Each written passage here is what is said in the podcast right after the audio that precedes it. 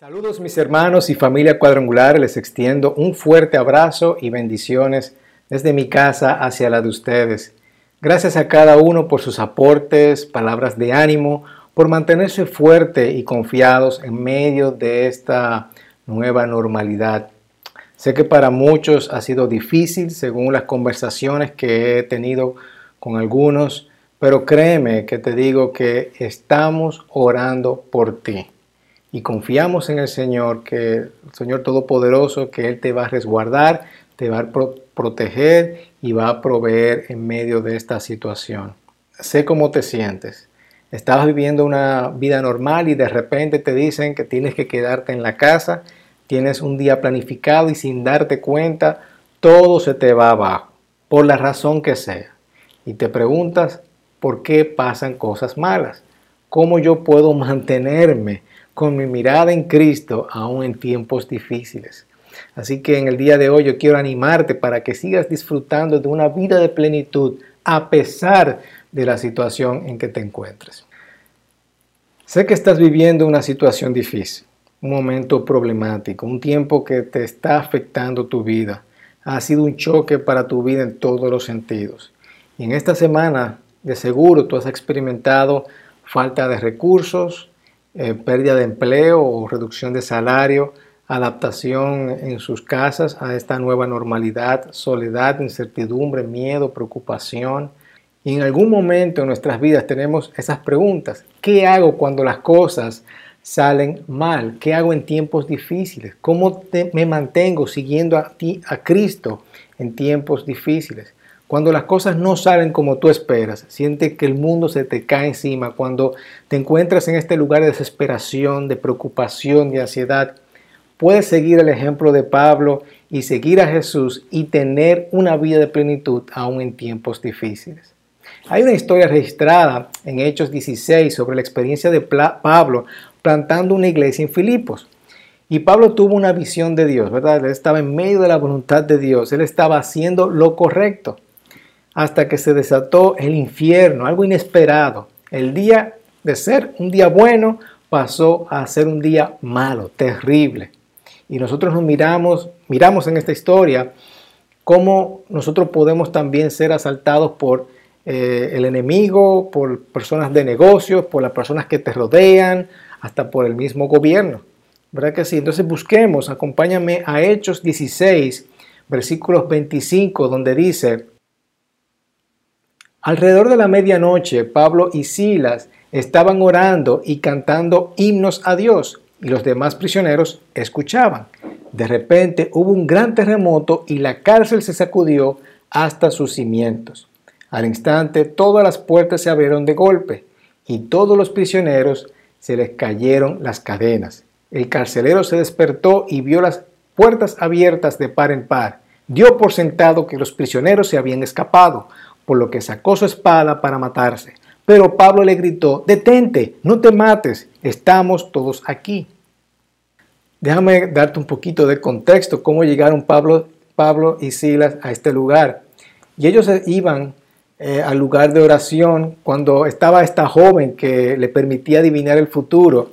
Y por medio de la adivinación ella ganaba, o perdón, perdón, habían personas que ganaban dinero a través de ella. Ella seguía a Pablo y a Silas y, a este grupo de personas y ella voceaba en la calle, estos hombres son siervos del Dios Altísimo y han venido para decirles cómo ser salvos. Y Pablo se cansó de esto, ¿verdad? Y se volteó y la paró y le dijo, te ordeno en el nombre de Cristo Jesús que salga. Y ella fue libre. Lamentablemente para este grupo de personas que eh, ganaban dinero a través de ella, eh, se molestaron con Pablo y Sila, lo arrestaron, lo llevaron a las autoridades, toda la ciudad se alborotó, todo el mundo vino encima de ellos y estas personas estaban diciendo, mira, estas personas están enseñando cosas que no son legales aquí en, Roma. Así que enseguida se formó esta turba, eh, todos los funcionarios fueron encima de Pablo y ordenaron que lo llevaran al carcelero, le ordenaron al carcelero que lo llevaran a la cárcel, lo llevaron al calabozo y le sujetaron los pies. Y ahí es donde eh, comienza esta historia que acabamos de leer. Así que lo que fue un día bonito para Pablo resultó ser un día bien feo, un día horrible. Y muchos de nosotros pasamos por esto, ¿verdad que sí? Lo que nosotros pensamos que va a ser un día bueno, resulta ser un día malo.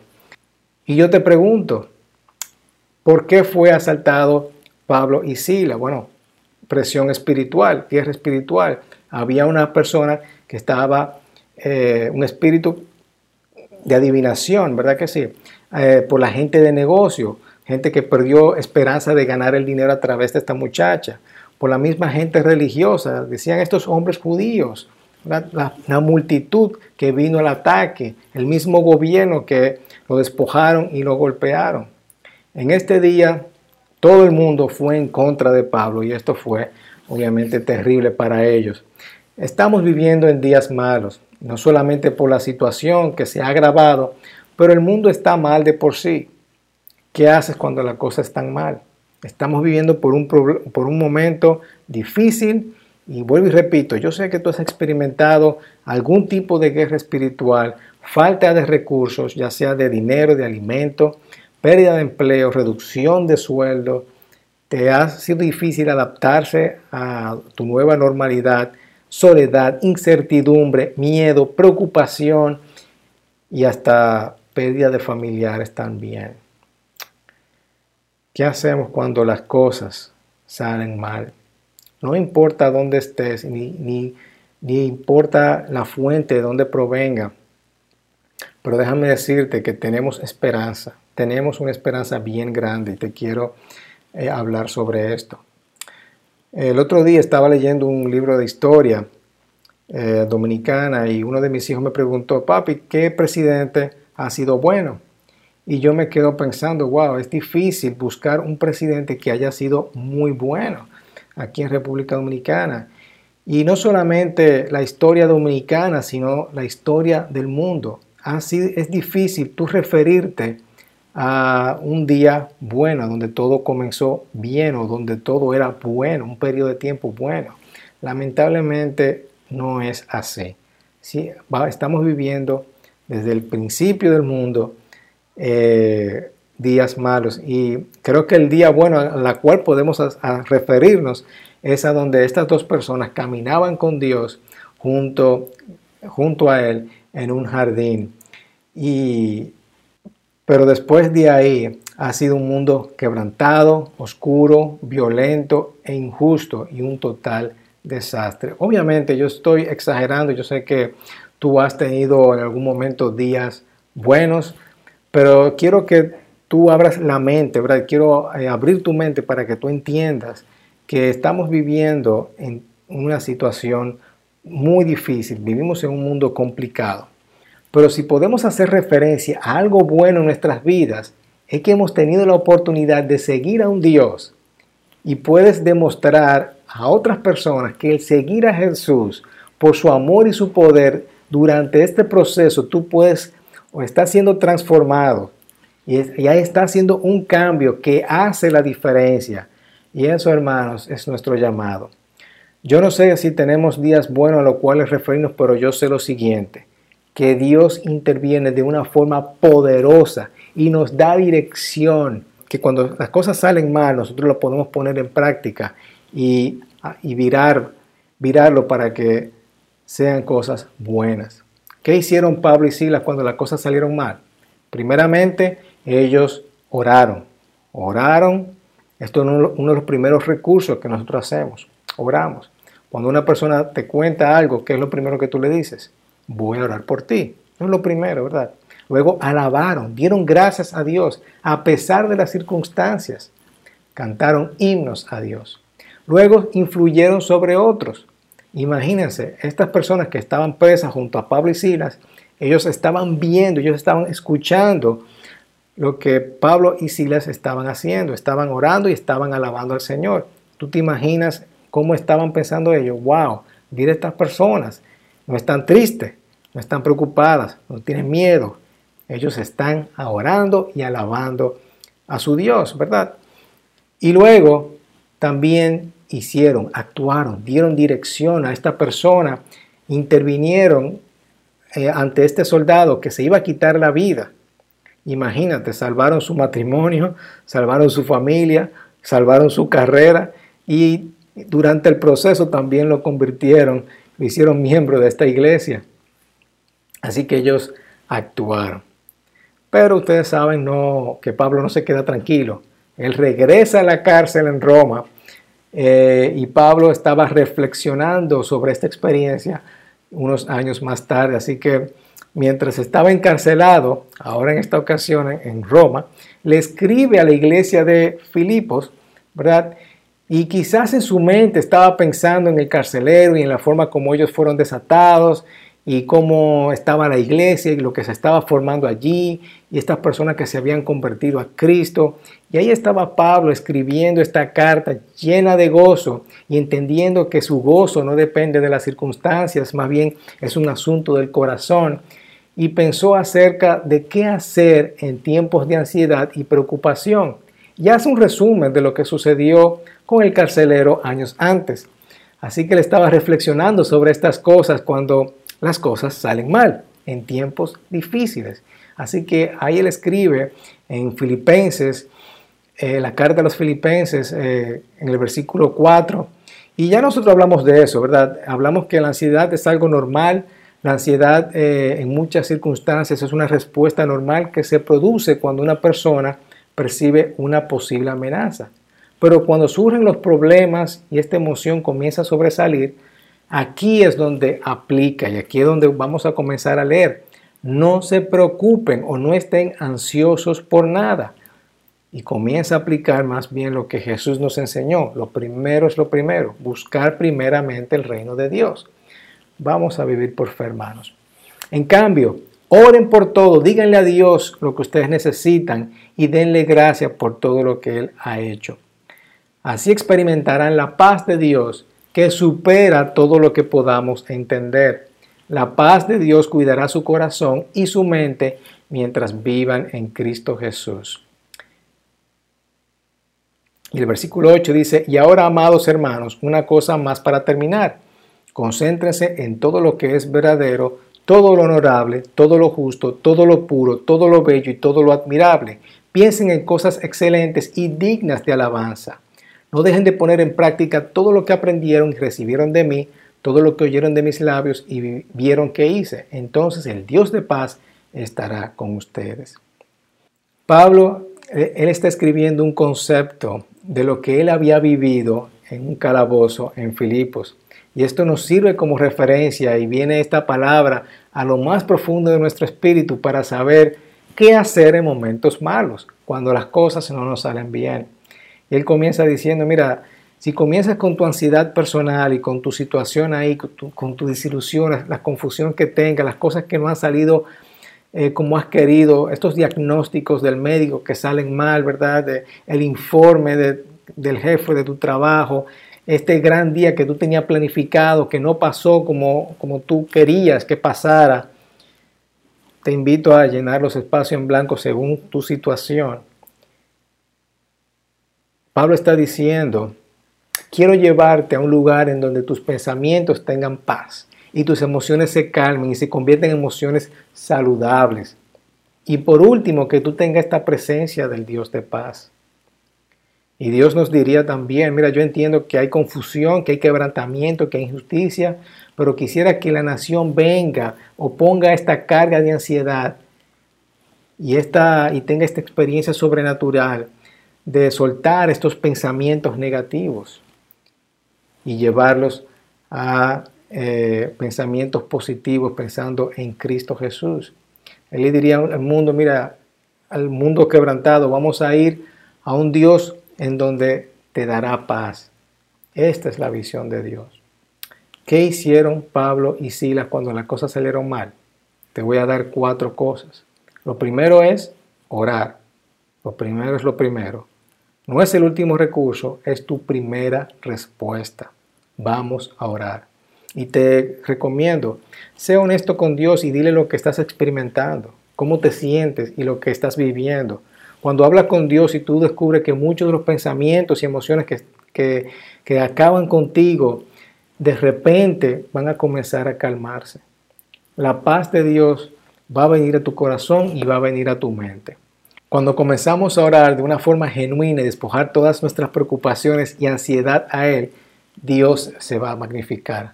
Comenzamos a ver el gran Dios y va a comenzar a cambiar nuestra experiencia y nuestra perspectiva. Y mientras comienza a ver su voluntad, su cuidado, su poder, su presencia, tú vas a comenzar a experimentar la paz. Pedro usa una metáfora bien bonita en su carta y dice una piedra principal elegida para gran honra y todo el que confíe en él jamás será vergonzado. Y él le dice eso porque, óyeme, tú importas, tú le importas a Dios, tú le importas, así que vamos a orar. Lo segundo es dar gracias. No dice gracias a Dios por todas las cosas, hay muchas cosas que no debería estar agradecido. Hay dolor en el mundo, ¿verdad? Eh, alguien tiene cáncer, tú no vas a agradecer a Dios porque alguien tiene cáncer. Alguien muere, no le vas a agradecer a Dios por, por su muerte. Pero dices, de todas las cosas, da gracias. Es como en primera de Tesalonicenses 5:18, que dice, sean agradecidos en toda circunstancia, en toda circunstancia. No dice por todas las circunstancias, dice en todas las circunstancias. Y lo que tú debes de decir es, mira, Dios, te veo en tu grandeza y tu amor, creo que tú eres poderoso y misericordioso, te doy gracias por intervenir yo te importo porque tú eres fiel. Dios te doy gracias por cuidarme, de cargar esta preocupación, esta ansiedad conmigo. Gracias, Señor, porque tú estás ahí. Así que doy oro, oro, doy gracias y la paz de Dios va a llenar tu mente y tu corazón. Y es algo espiritual primeramente, pero también déjame decirte que Dios diseñó tu cuerpo y estas hormonas que están acá, ¿verdad? Te van, van a estar te van a ayudar a estar más tranquilo. Lo tercero es piensa. Esto es extremadamente importante porque la batalla está en tu cerebro, está en tu mente. Tu guerra se gana o se pierde en tu mente. Y lo que lleves a tu mente va a determinar la forma como tú vas a actuar. Así que, ¿qué clase de pensamiento yo debo de pensar cuando vengan estas ideas de preocupación, de ansiedad, de miedo, porque no sé si te pasa a ti, pero cuando están pasando cosas, tú piensas en lo peor, ¿verdad que sí? Entonces, aquí Pablo nos está enseñando en el versículo 8, concéntranse, mediten, piensen, consideren en todo lo verdadero, en todo lo honorable, en todo lo justo, todo lo puro, todo lo bello y todo lo admirable piensen en cosas excelentes y dignas de alabanza. Hay un, autor que me encanta porque eh, que dice, pretende que el mundo está conspirando contra ti para hacerte exitoso. Piénsalo bien, pretende que el mundo está conspirando contra ti para hacerte exitoso. Es decir, cuando todo te salga mal, tú piensas, bueno, eh, esto me salió mal, pero es para eh, hacer esto. Es decir, lo negativo lo cambio a algo positivo. No juegues a la víctima, como he dicho anteriormente. Y como tú comprenderás, esto me ha calado bastante, me ha ayudado mucho, porque no recuerdo si lo dije la semana pasada, pero eh, de la escala de las personas que no se preocupan a que se preocupan bastante, yo estoy de este lado, ¿verdad? De las personas que se preocupan mucho y creo que eso me ayudó a que se me cayera el pelo. Así que soy una, una persona muy ansiosa, pero el Señor me ha ayudado y yo sé que también si eres así te puede ayudar. Pero esto te puede ayudar bastante. Pretende que el mundo está conspirando contra ti para hacerte exitoso. No juegues a la víctima. Así que note que la Biblia nos da estas pruebas de cómo nosotros debemos de pensar mientras elegimos razonar, meditar y considerar de esta forma. Así que es importante que cuando las cosas te salgan mal, tú pregúntate, ¿esto es cierto? ¿Es verdadero? ¿Es noble? ¿Merece honor? ¿Es correcto? ¿Es justo? ¿Es puro? es hermoso, merece mi admiración y respeto? Piénsalo bien, hazte estas preguntas. Cuando estés en medio de esta ansiedad, de esta preocupación, de este miedo, pregunte, pregunta, hazte estas preguntas. Y si es así, es excelente y digna de honor. Vamos a pensar en qué es lo verdadero, o si esto es verdadero, si esto es noble, si esto es correcto, si esto es puro, si esto es bello, si esto es respetable, merece mi respeto. ¿Verdad que sí? Número cuatro, poner en práctica, hacer. Versículo 9, ¿qué dice? Pongan en práctica lo que de mí han aprendido y recibido y oído, y lo que han visto en mí, y el Dios de paz estará con ustedes. Así que después de orar, agradecer y pensar, voy a hacer. Sé útil. Es, la, es el momento ahora de actuar. Así que cuando las cosas te salen mal, siempre tendrás razón para orar, para dar gracias, para pensar, pero también de actuar. Hay otro autor que dice, que escribe, la diferencia de los líderes auténticos está en la forma en que marcan sus historias. Remarcar nuestras historias nos permite reconocer que no somos víctimas en absoluto, sino personas moldeadas por la excelencia que nos impulsan a desarrollar grandes personajes. Miren qué interesante. Así que vamos a hacer y pone esto en práctica. Yo te reto a ti a pensar en alguien irritante, alguien irritante o algo que te haya salido mal o la misma situación por la cual, la cual tú estás pasando.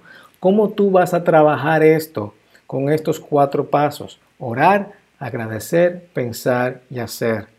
¿Y qué sucede cuando tú sigues la palabra de Dios, sigues estos ejemplos de Pablo? Déjame decirte que lo que va a suceder, va a haber transformación Va a haber transformación en el mundo espiritual contra las fuerzas demoníacas. Va a pasar como Pablo, va a ver, tú le vas a decir, mira, párate. En el nombre de Jesús, sal de aquí, sal de mi familia y sal de lo que está sucediendo. Va a haber una transformación en el mundo espiritual. También eh, tus espíritus te van a conducir, tu espíritu te va a conducir a un lugar de buenos pensamientos. Tus emociones van a bajar, van a bajar, tu mente se va a transformar a transformar. Eh, vas a tomar ahora buenas decisiones. Tu cuerpo también se va a relajar, va a tener menos estrés. Las personas que están alrededor, tú lo vas a influenciar con un liderazgo saludable. Así que tú vas a cambiar el mundo en esta semana. Tú vas a ser transformado y vas a transformar a otros por medio del amor y el poder de Jesucristo. Vamos a orar, agradecer y vamos a, hacer, a pensar y vamos a hacer. Así que cuando las cosas se le pusieron difíciles a Pablo, él hizo estas cuatro cosas. De, de ser un día malo, perdón, de ser un día bueno a ser un día malo. Así que pregúntate, ¿cómo voy a orar cuando las cosas salen mal? ¿Cómo yo voy a agradecer cuando las cosas salen mal? ¿Cómo yo voy a pensar? ¿Cómo yo voy a hacer?